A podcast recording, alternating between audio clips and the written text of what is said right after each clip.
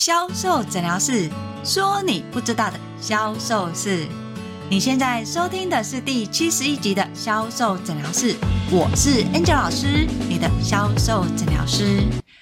最近周年庆的预购会已经开始陆陆续续开打了。当公司给销售人员业绩目标的时候，销售人员，你是不是想说，我的这个客人可以单品项买多少？我的这个客人，他是不是可以多买多少商品，达到我的业绩目标呢？如果你在销售的时候想的是怎么样教客人囤货，达到你的业绩目标的话，那么你就进入了销售盲点哦。为什么教客人囤货这个销售是不对的呢？如果你也想知道怎么样不要做到囤货也可以达到业绩目标的话，就来听我们今天的销售诊疗室吧。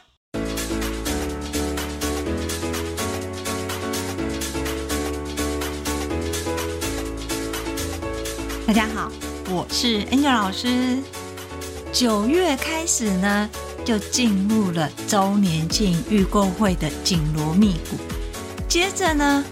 电商也会开始进入所谓的周年庆大档期的活动。当销售人员在面对周年庆的档期活动的时候，要怎么样才可以达到你的业绩目标呢？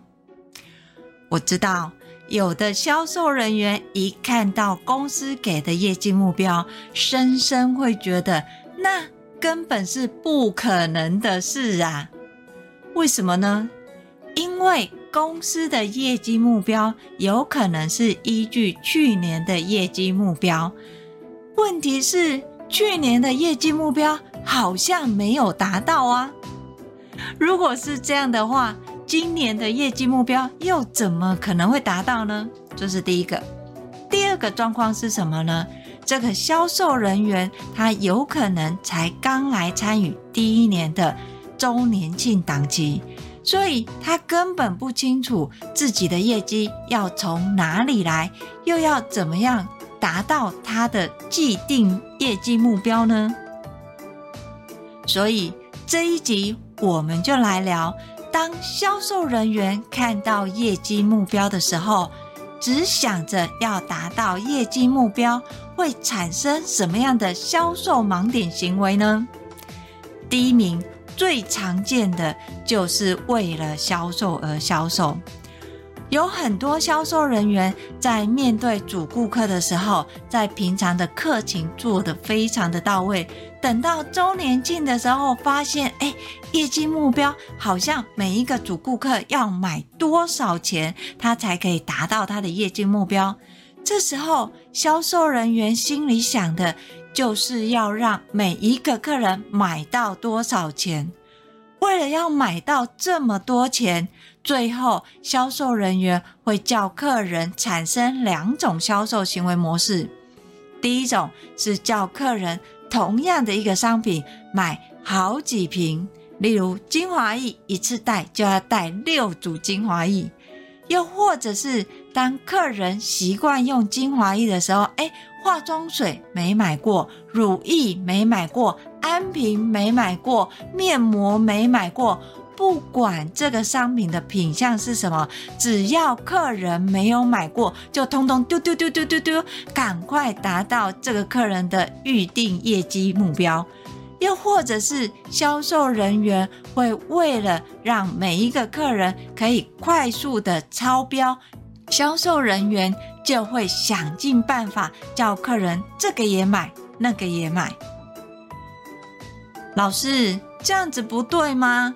公司就是要我们要业绩呀，我们当然就只能从主顾客下手啊，因为现在新客很难找诶。当然，主顾客来了，很多主顾客会说：“哦，我才刚买啊，我家里还有很多啊，我又买别的啊。”这时候我们哪管那么多？当然是跟客人讲说哦，不一样啊！你要多买，我们就有多送。那你现在买是最划算的。当然要教育客人有这种囤货的概念呐。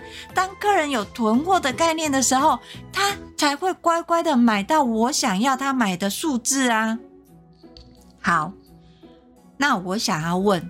如果今天这个客人他周年进来跟你买了六瓶精华液，那请问这六瓶精华液他要用多久？好，假设你跟他估一年好了，那明年他再来买的时候，你给他的数量也是六瓶精华液还是十瓶精华液？老师，怎么可能？六瓶客人愿意买已经很夸张了，怎么可能还叫客人买到十瓶？那你知道吗？今年你的业绩目标达到了，明年公司给你的业绩目标是会比今年高，还是比今年低？哦，老师，你真是说到我们的痛点了。真的，公司每次都这样子，我们只要很辛苦的达到业绩目标，到了明年我们要拿奖金的时候，公司又把业绩目标也调高了，那。不然你说我们不叫客人这样子买，那我们的业绩要怎么来？好，如果你跟销售人员有这样的一个盲点，我要叫我的主顾客囤货，当他愿意囤货的时候，他的客单才会高。如果他今天单品项他不买六瓶的话，那最起码他其他的品项也要多多少少买个二三瓶吧。当这个品项买两瓶，这个品项买两瓶，这个品项买两瓶，诶，他这个客单就会拉高了。好了，那问题来了，当你教你的客人去囤货的时候，明年你的业绩目标又更高，请问你明年的业绩目标要怎么达成？难道叫你的客人最后来跟你批货吗？我想应该不是吧。但是，确实如销售人员说的，销售人员真的是很为难。今年公司的业绩目标我达到了，明年的业绩目标一定比今年又更高，后年又更高。那如果这样的一个情况之下，到底销售人员要怎么做才可以达到公司要的既定业绩目标？首先，销售人员要先思考一件事情。你的顾客跟你多久了？也就是说，今天你的顾客打从跟你买第一个商品的品相，到遇到大小的档期里面，他今年在大档期里面跟你买，他是第几年了？销售人员其实很容易忽略一点是，今年客人跟我买，我是卖这些商品。明年客人跟我买，我还是卖这些商品，最多再加一些新品在里面，希望客人有更多的选择，对吧？但事实上，销售人员要思考的一点是，你的业绩目标，公司只会越定越高，不会越定越少。所以现有的客人里面，你不能永远都用第一年的方式去跟你的客人互动，除非你一直要做你的陌生开发。可是问题来了，你第一年你的主顾客你要花。时间经营，第二年你的主顾客数量是不是变多？你要不要再花时间经营？好，那第三年呢？所以很多资深的销售人员，他往往到了第四年度的时候，他就会发现他根本没有时间去开发新客，他光是服务他现有的主顾客，他的时间就不够了，又何况怎么可能有时间去认识新的客人？再加上等到他到了第四年的时候。新人会陆陆续续进来，新客一定是给新人接，资深人员更是不可能会去接到新客。好，在这样的时空背景之下，资深人员的业绩目标会逐年的提升嘛？那他这个业绩要怎么来？他就要从他的顾客管理里面做分类，例如。今年第一年跟他买的客人，他的年度消费在这一年当中，他什么样的季节要买多少钱？像是他在春天的时候，他买的保养品品相有哪一些？等到要进入秋天的时候，他的保养品品相是不是要加加减减？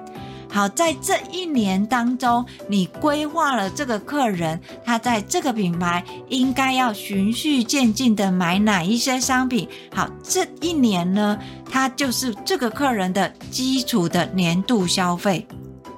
针对不同的活动跟客人不同的需求，你帮这个客人调配，他这一年当中他需要的消费金额是多少？相对的，不同的客人他的需求也不一样，所以我的客人有可能这个客人他在第一年他消费四五千块，我另外一个客人在第一年消费是三千块，我在第三个客人他的消费有可能是两千块嘛，所以你针对每一个客人在第一年的时候他消费的状态，你要先做第。你要先做记录，等到客人到了第二年的时候，你就要开始延伸这个客人的消费。这个所谓的延伸客人消费，不是叫你在帮客人说你原本的你要再加多少或是卖多少，而是在经由你这一年的教育跟经营之后。你要教会你的客人把这些专业知识跟商品的使用方法去教给他的朋友或家人。所以，当你的客人第二年再回来的时候，通常都会倾向不是他单独回来，他就要试着把他的家人跟朋友一并带来体验你的商品。经由体验你的商品，了解你的商品之后，他的朋友或家人会加入他的购买行为，而这个购买行为呢，就会列入这个客人他的年度的消费金额。所以第一年的时候，这个客人他的年度消费金额是指他个人的，他个人由单个品相到组合品相。到提升品相，这个是他个人的一个消费。好，等到第二年的时候，他对于这个商品，不管是专业度也好，使用状态也好，他很喜欢，甚至他会主动的去跟他的朋友、跟家人分享。当他的朋友跟家人愿意一起来感受你这个商品的时候，这个个人加他的朋友或家人，就是这个客人的第二年度的消费品项跟消费目标。好了，等到第三年的时候，客人他原本使用的商品，在第一年跟第二年是不是开始趋向于稳定？第三年的时候就要开始微微的改变。举例来说，以保养品，它可能第一年会以保湿系列的为主，第二年的时候，它除了保湿，会再加一些基本的防护。等到第三年的时候，它有可能它就不能再以保湿为主，它要进阶了嘛？进阶到什么？美白或抗老，就是它商品的选择品项要再往一个高档次一点的地方去调整。好，所以这个客人第三年他的一个消费品项就跟他第一年。就会是完全不一样，但是要记得哦，这个完全不一样，不是叫你第三年全换，而是在第二年的时候开始渐进式的加加减减。同时呢，他会带他的朋友来，所以这个客人的贡献在第二年其实是最高的哦。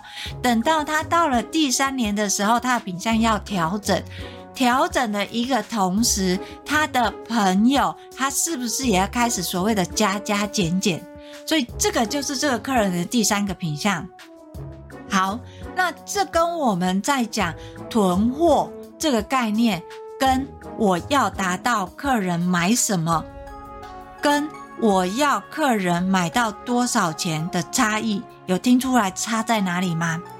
以及这个客人来，你为了达到业绩目标，你叫这个客人同品项买六瓶，或是不同的品项买多瓶，这个囤货的概念，它就会造成你的客人有可能买这六瓶之后，他满足了，他第二年他就会直接换别的品牌，他不会再回来。甚至于你让客人他多个品项一次买两瓶三瓶，客人就会有用不完的感觉。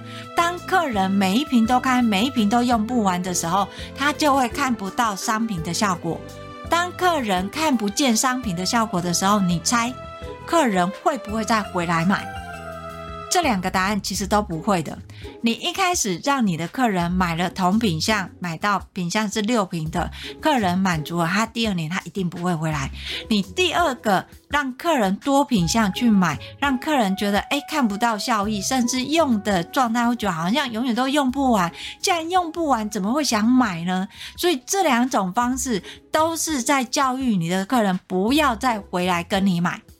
所以这也是为什么 Angel 老师说，你今天在面对客人的时候，你要达到你的业绩目标，不是叫客人单个品项要买很多瓶，也不是教客人说这个你没有，这个你没有，所以这个要买两个，这个要买三个，不是，也不是教客人说像选菜一样都要买，不是，你必须要拿出你的专业，跟你帮客人的规划，规划什么？想一下，你的客人是第几年跟你买？好，如果你的客人是第一年跟你买，那在第一年跟你买的这一个大档期当中，他需要的是不是要让他现有的品项做调整？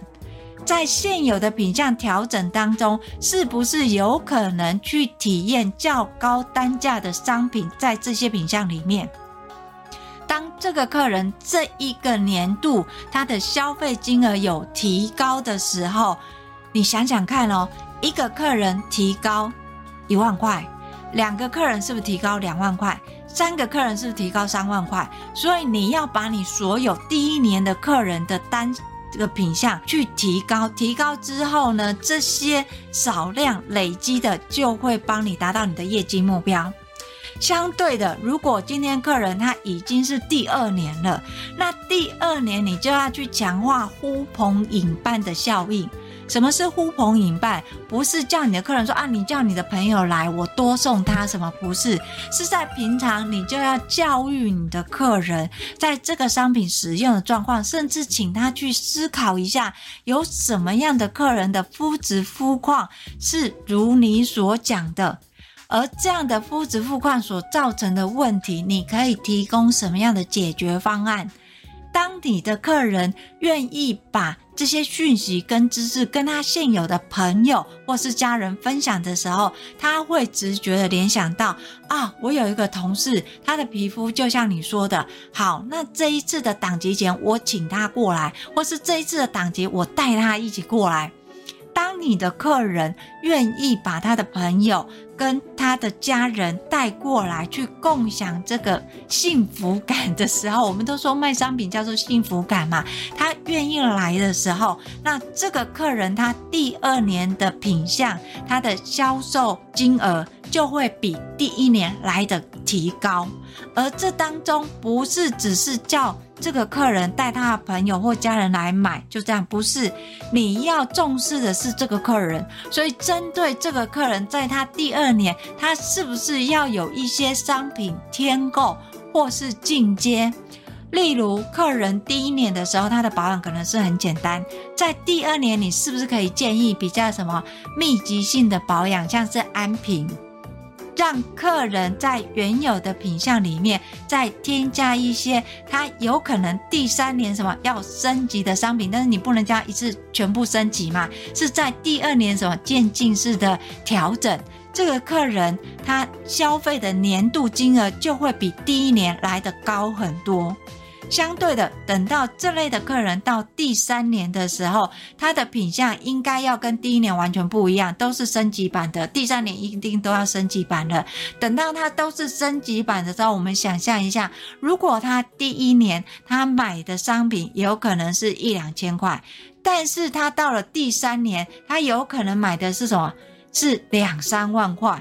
那你看他这个金额是不是在第三年的时候？会比第一年的提高产值更高，还有最重要一点哦，有的人会说，老师怎么可能？客人第一年他才买几千块，他怎么可能第三年就买好几万块？你要想哦，客人第一年他的薪资结构跟第三年的薪资结构有可能是不一样的哦。我们就有遇到一个客人，他第一年来我们的柜上的时候，他会发现每一个都好贵，他其实都买不下手，他都会什么买最便宜的，然后什么跟我们要一点那个试用包，精华液试用包回去用。然后第二年呢，他就开始有钱可以买这个精华液，因为是精华液比较贵嘛。等到第三年的时候，他的薪资已经是。第一年的一到两倍了，所以他就可以什么正常的消费，所以这也是我们在讲的养客的理论。你不能让你的客人第一年买的跟第二年买的，还有第三年买的都一样，他必须要逐年成长。而当客人逐年成长的时候，你的业绩才有可能逐年成长。好，有这个概念有了哈。你今天你的客人进来，你要先不是只有单纯我记录他的买什么东西呀，然后这个客人几岁呀，住在哪里？不是，你要先帮这个客人规划。这个客人如果他一年他要消费在这个品项里面，他要花多少预算？为什么？当你想好为什么之后，你知道客人的经济状态，那这些。预算他要分别在哪几个月，他要拿出来用。那这些用的效果跟状况，客人可以得到的感受又是什么？就是你要先去思考，客人一年有多少预算买这些商品。那这些商品分别要在什么时候买？买了之后回去要怎么用？用完了之后他多久要再回购？这个概念要有。好，在第一年有的时候，你就开始要去教育他回来买的当中，你就要去教育，让他第二年可以带他的朋友来，甚至是他的品相调整。好，第三年的时候，他自己的品相跟第一年就完全不一样了。所以你在面对你的顾客，你要思考的不是这个客人我要卖他什么。而是要从客人的年度预算去思考，我在一年当中，我希望这个客人买什么商品，什么时候回来买，这些商品又要怎么用，对客人使用上的好处跟感受又是什么？这个你要非常的清楚。当你清楚之后，你再要求这个客人回来参与活动，尤其是大档期活动的时候，你就可以很聚焦在这个客人他的预算大概是多少，从预算里面去推客人合适的商品跟组合。当客人买这些合适的商品组合的时候，其实直接性的就会达到你想要的业绩目标。这个。会比你当下客人回来，你为了达到业绩目标，叫客人不断的囤货，还来得安全而有效。当然，有的人会跟 Angel 老师说：“老师，可是呢，我明年有没有在这家公司，我都不确定了。我当然眼前就要叫这个客人买越多越好，我只要拿到奖金就好了。明年我哪想那么多？对啊，那要是明年……不小心，你还在呢。你要想的不是集中攻哪几个客人，而是你怎么样把眼前的客人把它全部摆平跟分散你的风险。只有分散风险，做系统管理，你的业绩才会逐年成长。你想一下哦，你今年想领奖金，对不对？明年想不想领奖金？后年想不想领奖金？想啊，都想啊，对不对？所以你想要领这些奖金钱，请你先去思考你要怎么样领到这些奖金，不是只是叫客人买。而是什么？让客人去思考他的预算要怎么样去运用。但是这个前提是你要先知道你的客人在今年要花多少钱在这个品牌，要买一些什么东西，明年又要花多少钱在这个品牌买这个东西。但是要记得哦，Angel 老师讲了这么多，不是叫你直接跟客人讲说。我跟你讲，你今年的预算就是要拨三万块买你这个保养品，然后这三万块呢，我帮你想好了，你就是买什么什么什么什么什么，那在什么时候用？拜托，不是这样子，好吗？你心里想的，心里想就好了，不要讲出来跟客人说。你面对客人的，要面对客人他的需求。客人使用的习惯，从客人的需求跟使用的习惯去测试客人愿意在这个年度里面花多少钱。从每一次的消费，你去推算他可能会消费几次，这个就是客人的年度消费。但是你不要很直白的告诉客人说：“我跟你讲，你一年吼花三万块投资真的是值得啦。”绝对不要说，因为你的客人有可能什么，一开始想的只有三千块，但是他听到三万块，他只会觉得你叫我买三万块，但是他不会想到说是一年哦，他只想说你现在就是要叫我买三万块，可是我刚付完卡费，我都没有钱了，那我怎么会有钱买这些东西呢？他就会什么，赶快逃跑。所以你想的不是叫你直接跟客人说，是你自己心里要有这个概念，在面对客人的时候，把你的顾客资料拉出来，先去分类，你的客人是第一年客人，还是第二年客人，还是第三年客人？针对客人不同的消费的年限，去推算出客人在上一年消费了什么样的品项，多少预算。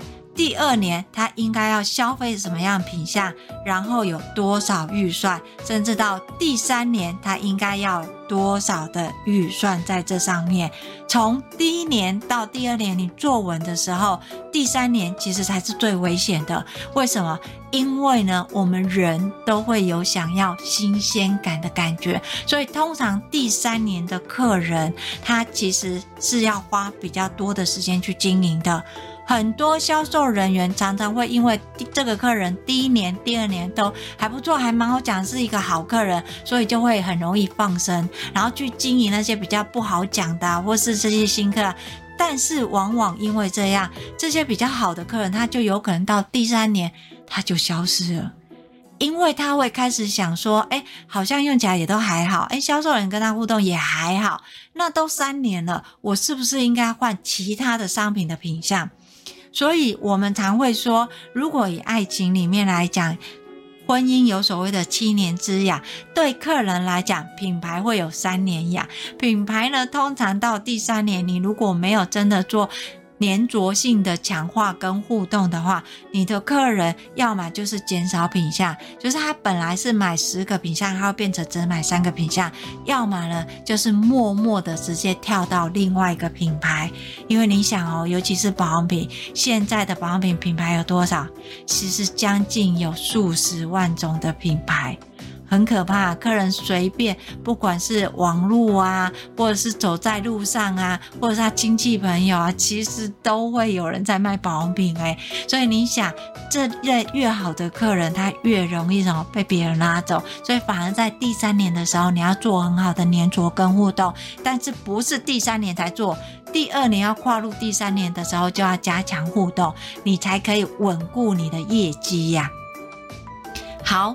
所以这样子讲有概念了吼。今天你要达到你的业绩目标，不是客人来，尤其是你的主顾客，你拼命叫他囤货，买越多送越多，不管是单品项买六瓶，又或者是多品项买，这个都是逼你的客人离你而去。这件事情就是我们讲的 NG 销售，在销售里面是常见的销售盲点，不要再做了。那你要做的是什么呢？眼看胆急要在把你所有的顾客资料把它找出来，你的客人在。这个品牌消费的年度是第几年？尤其是跟你买，那从客人的年度里面去预估每一个客人他的年度的消费大概应该要多少？从这个的消费里面累积出来的才是你的业绩目标。所以，如果你发现你算了这些所有的客群，拉出来发现，哎，好像还有差百分之二十或三十，你就把你的客人的名单里面再均匀的每一个平均的往上调一点。不要集中在某一些客人，这个客人好讲，我就叫他买六瓶；这个客人好讲，我就叫他买很多。这个其实是很危险的，除非啦，除非你的客人他就是为了。要换得你的注意，就是他觉得，哎，我买多少都没有差，因为我喜欢你。那只要你讲的，他都愿意相信。就算他自己不用，他也愿意花钱买之后送给他的亲朋好友，他自己不用都 OK，这也是会有的。但是 Angel 老师还是会建议你的顾客名单要一定要整理，不要只是聚焦在。某一个客人，尤其销售人，他们为了要达到业绩目标，很容易会有八十二十定律，百分之八十的业绩放在百分之二十的客人身上，这个非常危险，因为一旦你流失一个客人的时候，你的业绩目标要补就很难补了，好吗？好，要是你呢，对于你的顾客名单呢，你还是不太知道要怎么看，或是怎么样去分类，或是怎么样去做一个重点的销售的聚集的话。欢迎你跟我约一对一的销售咨询，我会把联络的方式放在叙述栏里面。我们先检视你面对客人的时候，你的销售模式是什么？不管你是资深销售或是新进销售，在你的顾客管理里面，尤其是需要销售的这一个环节，你都怎么样运用你的顾客名单？你的前置作业做了什么？在执行当中，你要重点放在哪里？甚至是后面客人买了之后，你怎么样延续下一年，让客人再回头来跟你买？这个都是有秘诀的哦。如果你想知道，就跟我约一对一的销售咨询。当然，如果你想要持续的学习销售知识文的话，欢迎搜寻 FB 的天使美学销售，那有更多的销售知识文哦。当然，最重要的就是订阅销售诊疗室。销售诊疗室会固定在礼拜二跟礼拜六更新。礼拜二会教销售盲点，礼拜六会告诉你销售魔法是什么，又要怎么样用在销售上，让你的业绩成长呢？我是 Angel 老师，销售诊疗室，我们下集见，拜拜。